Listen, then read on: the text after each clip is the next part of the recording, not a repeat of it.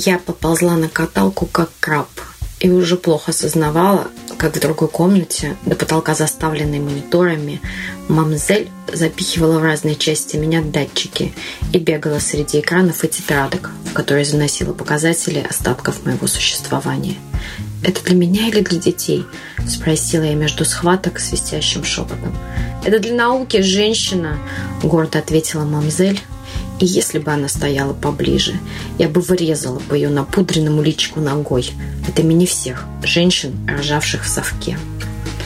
Это отрывок из автобиографического эссе драматурга, правозащитницы и феминистки Марии Арбатовой «Я женщина». А я Татьяна Выстроилова, редактор Фонтан Перу и ведущая подкаста о том, как выносить и родить в 21 веке 9 месяцев. И я потеряла сознание. Но меня тут же похлестали, привели нормально, даванули, и он у меня выскочил как положено. Народу было мало, потому что в августе случился кризис. Доллар с 6 рублей до 24. Все поделали аборты. Первые роды это было еще комфортнее. Там все объясняли, там вообще буквально называли котиком и зайчиком. На тему этого выпуска меня навел разговор с подругой, которая рассказывала, как рожала ее бабушка в 68 году. Консультации, куда брали только с ленинградской пропиской. Роддома как секты со своей системой родовспоможения, где к тебе подходят только, чтобы перерезать пуповину. И роженицы с листками бумаги, в которых прорезаны дырки, для того, чтобы показать врачу, до какого размера ушивать промежность после разрывов. Наша первая героиня Наташа рожала почти через 10 лет после описываемых событий, в 80-м, и уверена, что все было хорошо, несмотря на то, что во время родов ее приводили в себя пощечинами, ребенка выдавливали, а разрывы зашивали без наркоза. Я даже и не знала, что я беременна. У меня просто появились какие-то выделения. А в то время я работала на скороходе, а там поликлиника была. Врач сказала, что я беременная. У меня был очень крохотный срок. Там, наверное, может, недели две от силы, если три.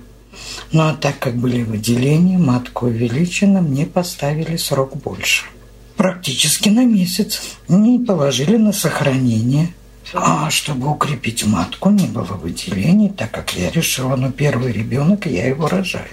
Полежав неделю в больнице, меня удивили врачи. А что вы здесь делаете? Вы вообще не беременны. Но потом оказалось все-таки, что я беременна. А как оказалось? Что очень маленький срок.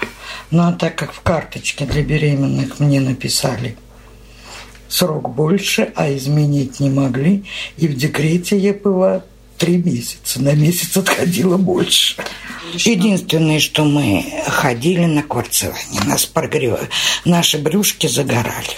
Ну, все раньше-то платили декретные. Не догуляешь, меньше получишь, угу. перегуляешь, больше. Ну и последний месяц я перестала ходить в консультацию, отвечая по телефону, что я уехала. Но прождав две недели, две с лишним, мне стало страшно уже самой. Пошла в консультацию, меня отправили а, по-моему, в первый медицинский. Там была очень, очень опытная женщина, посмотрела. У тебя, говорит, диатез, это самое, есть, господи, когда тошнит, как это? Токсикоз. Токсикоз. Я говорю, нет, давление есть. Я говорю, нет. А что ты сюда пришла? Я говорю, ну я уже перехаживаю столько времени. Посмотрев меня, она сказала, вот тебе срок от 6 до 10 февраля, иди домой, и в это время ты родишь. И 10 февраля я родила. В роддом я поехала сама в педиатрический институт. То есть скорую не вызывали? Нет. То есть меня... вы должны были сами доехать? Нет, можно было скорую. Просто угу. у меня муж работал электриком, там была котельная при педиатрическом институте. Ну и я решила, чтобы он был рядом. У меня сначала отошли воды. Угу. Я посидела, подождала, не поняла. Легла и уснула. Потом я проснулась, что начались схватки, разбудила мужа. Ну, он скорую-скорую. Я говорю, ничего, мы доедем сами. Далеко было до роддома? Ну, остановок семь. На... На трамваях. На трамвае. Еще и с пересадкой. Доехали мы до оттуда. Ну, меня единственное, до, до педиатрического института. На трамвае? На трамвае с пересадкой. Бежала, схватки терпела, но бежала. В педиатрическом меня спросили, а вы зачем? Я говорю, да я рожать приехала. Ну, меня быстренько раздели, все повезли в родилку. Время было около 11 утра. А в 12.10 я уже родила сына. Было совершенно нормально. Грубо вела я себя. Почему? Потому что были практиканты, так. И им вот надо, когда схватки уже начинаются последние, что им вот послушать сердцебиение. Много практикантов было? Человек пять, и среди них негр. Так. Ну и когда они там одну положили, она плакала, но она очень долго со схватками, почти сутки мучилась. Ну, вот. ну а я... Они у меня были посланы. Единственное, что я не лежала, ничего, я ходила взад-вперед. Так. Это вот у меня было. Может, из-за этого быстрее родила. Потом меня посмотрели, сказали, все, пора рожать. Меня на стол ну, напугала акушерка, сказав, что у меня не прослушивается сердцебиение. И я потеряла сознание. Но меня тут же похлестали, Привели нормально, даванули, и он у меня выскочил, как положено. Вот зашивали, конечно, садизм. Так, почему садизм? На живую. Без всяких обезболивающих, без всего. Зашивали. Ну, акушер попалась очень веселая. Она сказала, не ори, хоть переорись. Я все равно сделаю лишний стежок. Твой муж мне скажет спасибо. Ой, на шестой день нас выписали.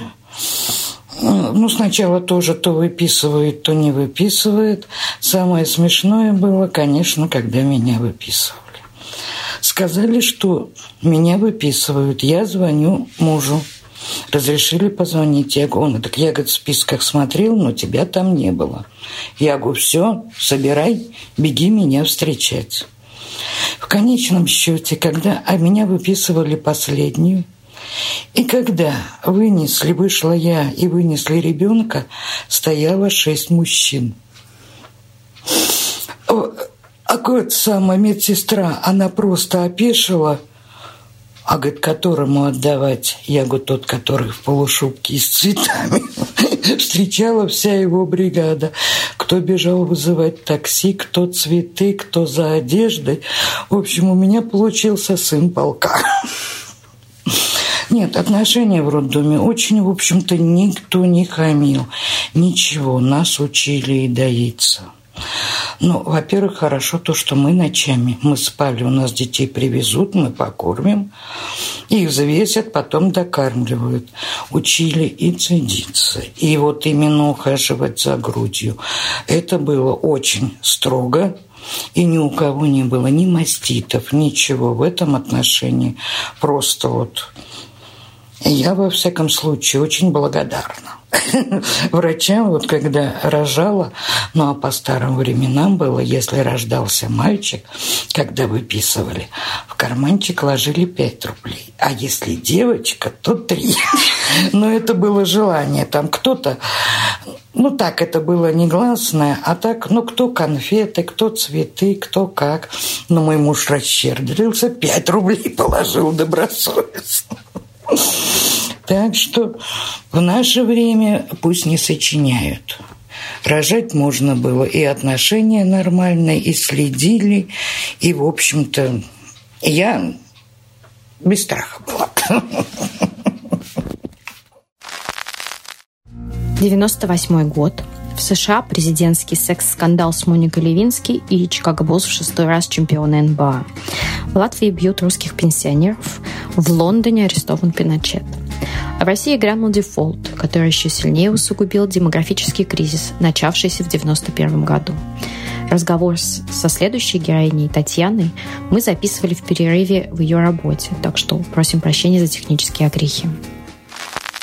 В середине 1998 года, а, не прошло недели после моей свадьбы, я пошла к гинекологу, у меня на, осмотр, на осмотре мне стало плохо, вызвали скорую, у меня упало давление 90 на 60, меня увезли в больницу, я пролежала две недели, и там ничего не могли поставить, только через две недели сказали, что я беременна.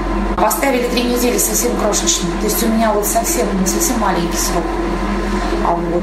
Продержали меня там две недели, выпустили. Слушай, знаешь, что они мне давали? Они мне давали препарат, который снимает тонус матки.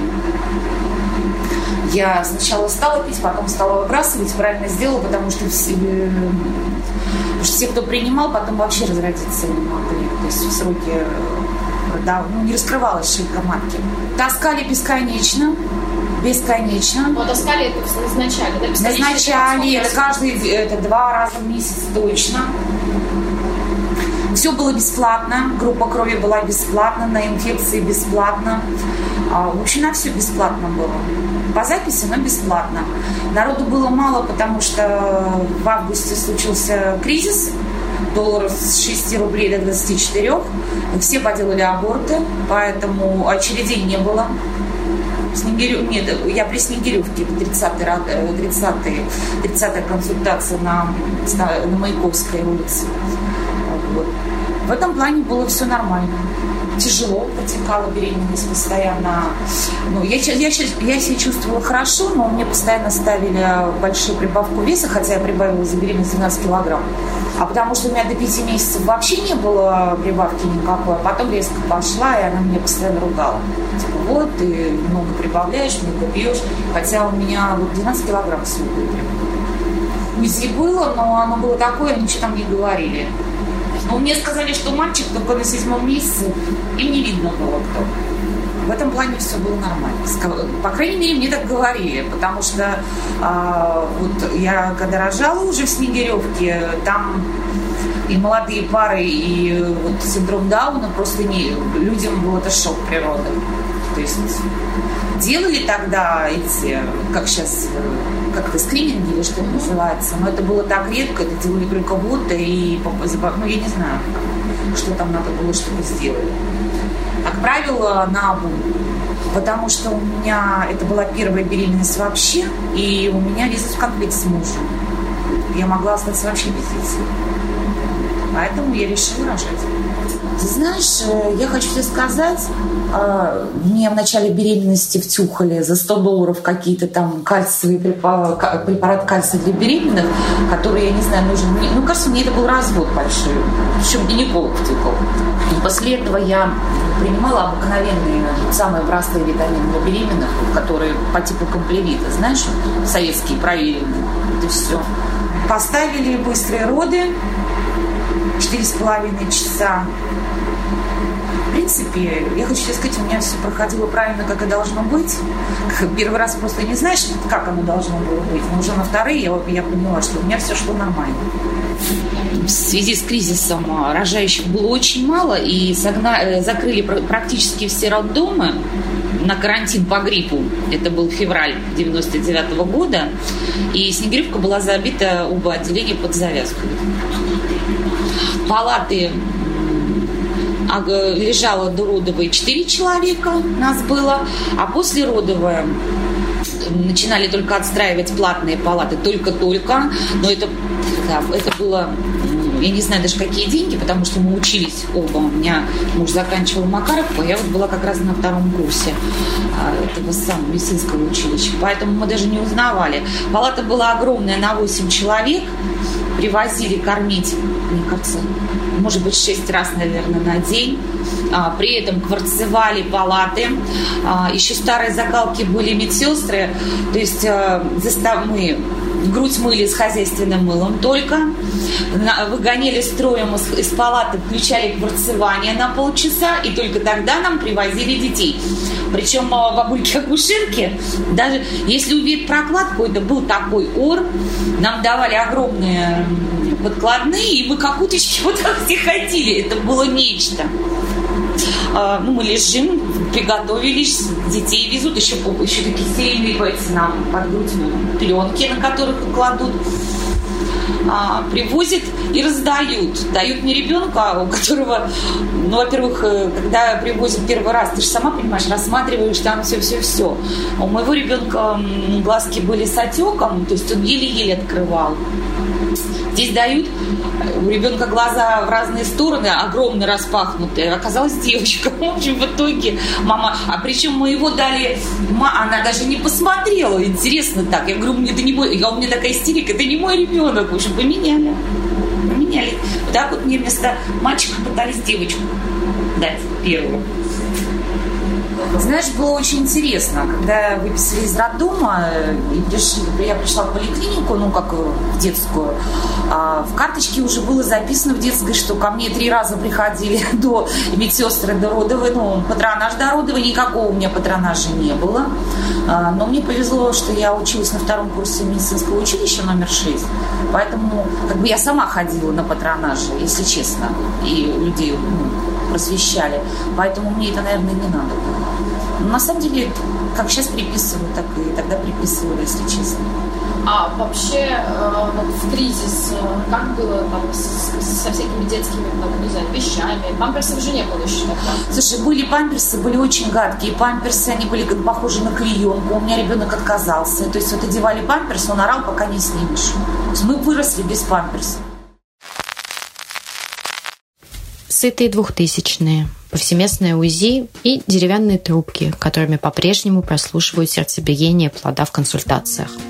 Но после рассказа Веры, мамы уже трех точек и многих книжек фантастического издательства «Самокат» все-таки кажется, что совок постепенно уходит из системы российского родовспоможения. Моя первая беременность проходила в 2010 году, а родила я первую дочку в 2011. Это была, в общем-то, спланированная беременность. То есть мы хотели ребенка, но специально никакие анализы не сдавали, в э, какие-то центры планирования не ходили.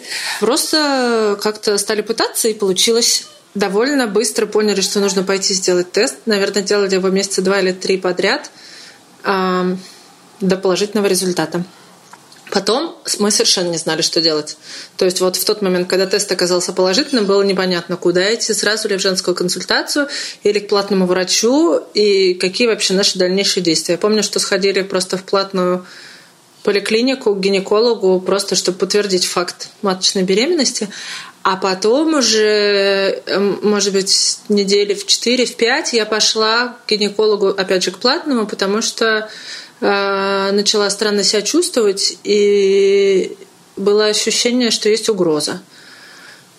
А в женскую консультацию я пошла уже, наверное, недель после десяти, потому что до этого у меня был платный частный врач, очень расслабленный, очень спокойный, почти без всяких назначений, э, только контролировали угрозу по УЗИ и просили не дергаться, не поднимать тяжести и всякое такое. Э, больницы никто не пугал. После 10 недель, может быть, ближе к 12 я пошла в женскую консультацию, стала там на учет, там тоже была супер приятная врач. А, очень пожилая, мне кажется, это была та же врач, который, которой ходила еще моя мама. Вот, она вела обе мои беременности в женской консультации. И она тоже все подробно объясняла, что, зачем и почему. В общем, сильно не отличалась этим от платного врача, ничего лишнего не назначала. Ну, это мне просто повезло с врачом, потому что я знаю, что в той же женской консультации были совершенно другие примеры. В женской консультации анализы были какие-то совершенно обыкновенные. Ничего такого. Естественно, на УЗИ я там не ходила, потому что УЗИ я делала платно. И первое УЗИ я сделала у своего частного платного гинеколога, а ко второму я узнала, что от знакомых, что в нашем городе есть супер главный узист, который вообще видит пол 12 а, недель. Ну, нам это было уже не важно, потому что это было второй УЗИ в 20 недель. И это доктор Хаус настоящий, супер дорогой и супер профессиональный. И с тех пор все УЗИ мы старались делать у него. Он реально оказался доктором Хаусом, очень молчаливый, даже строгий, я бы сказала, целый час УЗИст смотрит, э, супер какое-то современное оборудование, естественно. Час смотрит, все рассказывает, все супер подробно, настолько подробно, что уже сил не было. А потом говорит, если вопросы, не называя пол, ну, то есть оставляет возможность э, нам самим поинтересоваться, и мы сразу, конечно, хором говорим, да, да, есть вопросы, какой пол? Он говорит, пол женский. Мы ужасно обрадовались. В женской консультации было не так. Все, конечно, с этими приемами и просто слушали обычной деревянной трубкой, ничего такого модного не было. КДГ делали каким-то особ... обычным аппаратом, но, в общем, все было очень прилично, никакого хамства и, и очень спокойно. То есть мне все понравилось. Неспокойно началось с 32 недели, когда у меня шарахнуло давление, и тут же мне стали вызывать прямо в женскую консультацию скорую. И вот с этого момента уже начался какой-то трэш, потому что когда ты в таком состоянии, и, к сожалению, моя гинеколог в женской консультации была в отпуске, была другая замещающая гинеколог, и она нифига не объяснила. Она просто сказала, что сейчас это капсда опасность давление 180, немедленно скорую в роддом и начала меня пугать, и вот это было очень неприятно. Потом я, в общем, попала в роддом на сохранение, потом уже я легла в роддом перед родами, потому что давление сбивалось таблетками, но все равно э, были то одни, то другие беспокойства у врача, потому что то давление, то тахикардия, то ребенок поворачивается попой, то опять головой, то опять попой. В общем, э, дочка наша старшая крутилась и замоталась совершенно в пуповину как потом выяснилось во время родов. А, поэтому в роддом меня положили заранее, наверное, недель в 39, чтобы наблюдать. И тут же выяснили, что в общем, надо будет стимулировать, потому что уже вроде боялись, что большой ребенок, и что она вся замоталась, потому что это было видно по КТГ, и стали медленно стимулировать, и через неделю, ближе к 40 неделям, начались роды. А, поскольку у меня была платная и предродовая палата, и оплачен был контракт с врачом, и была платная послеродовая. Это все было, опять же, супер мягко и приятно. Единственное, что было видно в какой-то момент, что врач сама напряглась и перепугалась, а, когда на КТГ у ребенка в какой-то момент стало падать сердцебиение и уже не восстанавливаться. То есть сперва она падала и восстанавливалась, а потом упала и вообще уже никуда не, не повышалась. И в этот момент видно было, что врач напряглась и сказала, что уже сейчас все точно кесарево, потому что надоело, значит, ребенка мучить. А вот тут мне не хватило немножко ее как бы подробностей, объяснений, что происходит и почему, но это исключительно была ее, как бы сказать, мне кажется, ее личностная особенность. Ну, во-первых, это был первый мед, и там, при том, что она платный врач, но она все, она скорее такой человек дела, и, в общем, она поняла, что нужны кесаревые, как бы тут э, мысли и чувства роженицы в этом месте ей были не так важны. Да, эпидуралку, кстати, она предложила сама еще до всех сложностей, и потом мне делали кесарево под эпидуралкой, все были очень ласковые. Медсестра говорила, вот, вот, сейчас у тебя появится, кто у тебя, девочка или мальчик, сейчас будешь мамой. В общем, скорее приятные впечатления остались, хотя я была в каком-то таком опрокинутом состоянии от того, что вдруг внезапно экстренная кесарева и, и непонятно, как там ребенок. Ее достали, она была совершенно закричала, сразу все было хорошо, и с ней, и со мной сразу отдали папе. Муж со мной был, естественно, там на родах а просто в операционную, естественно, мужчин не пускают. А вот, отдали ее папе, меня отвезли в реанимацию, на следующий день перевели в платную палату. А, в реанимации меня неприятно поразило, что там явно еще были советские порядки.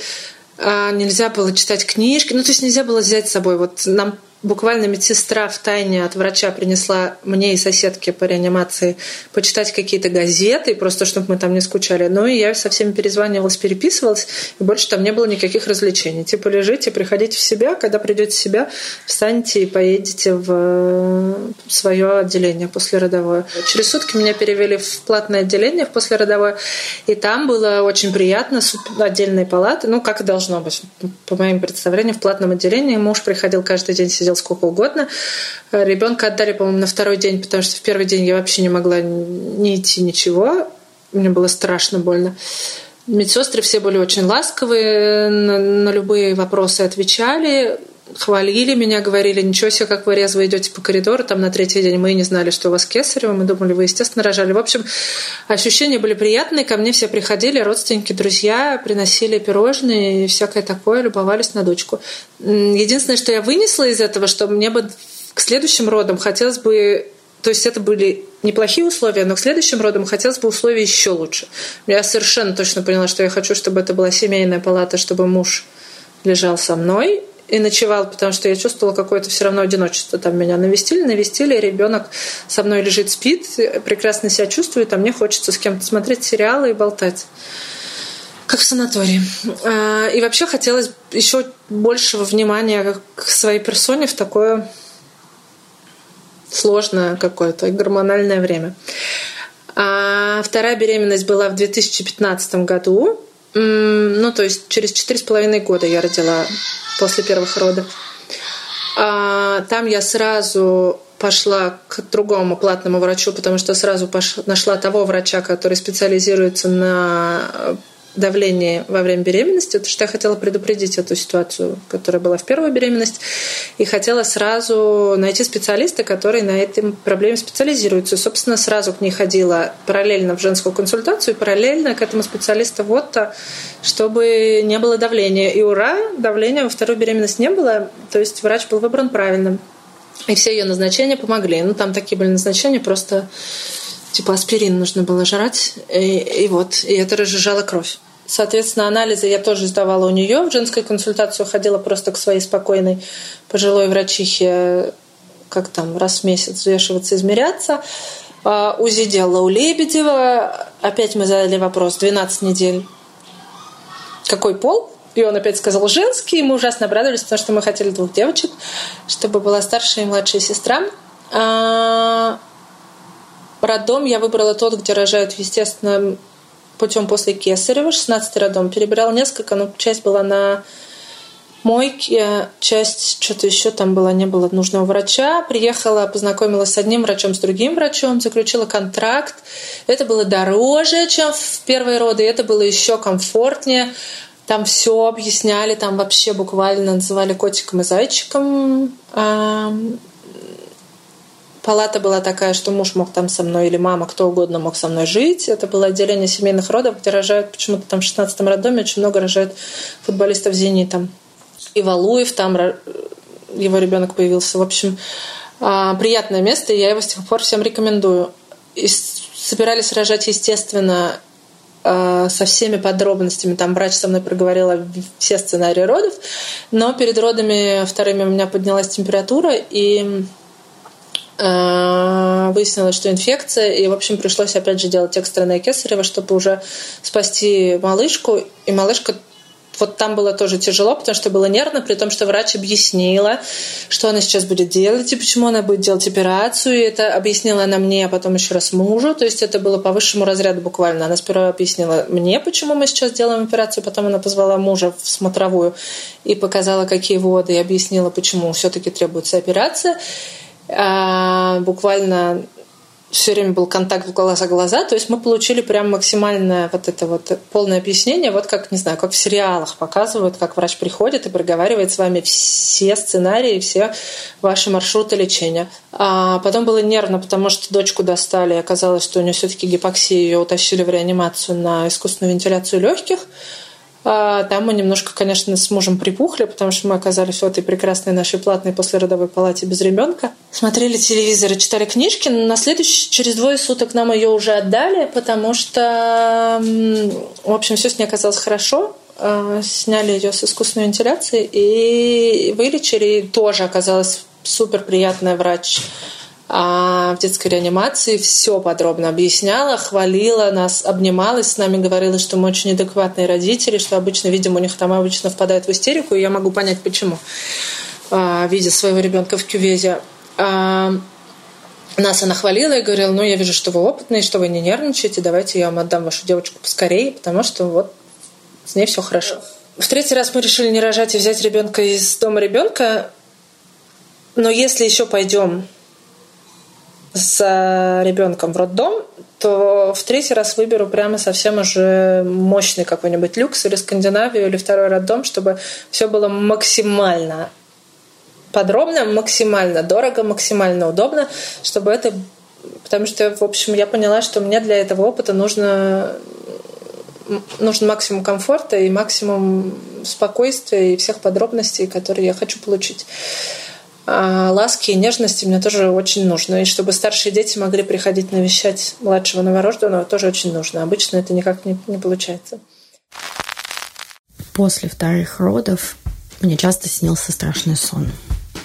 В нем большая, немного усатая женщина-акушер нежно мне говорила «Терпи схватки, деточка, это ведь счастье».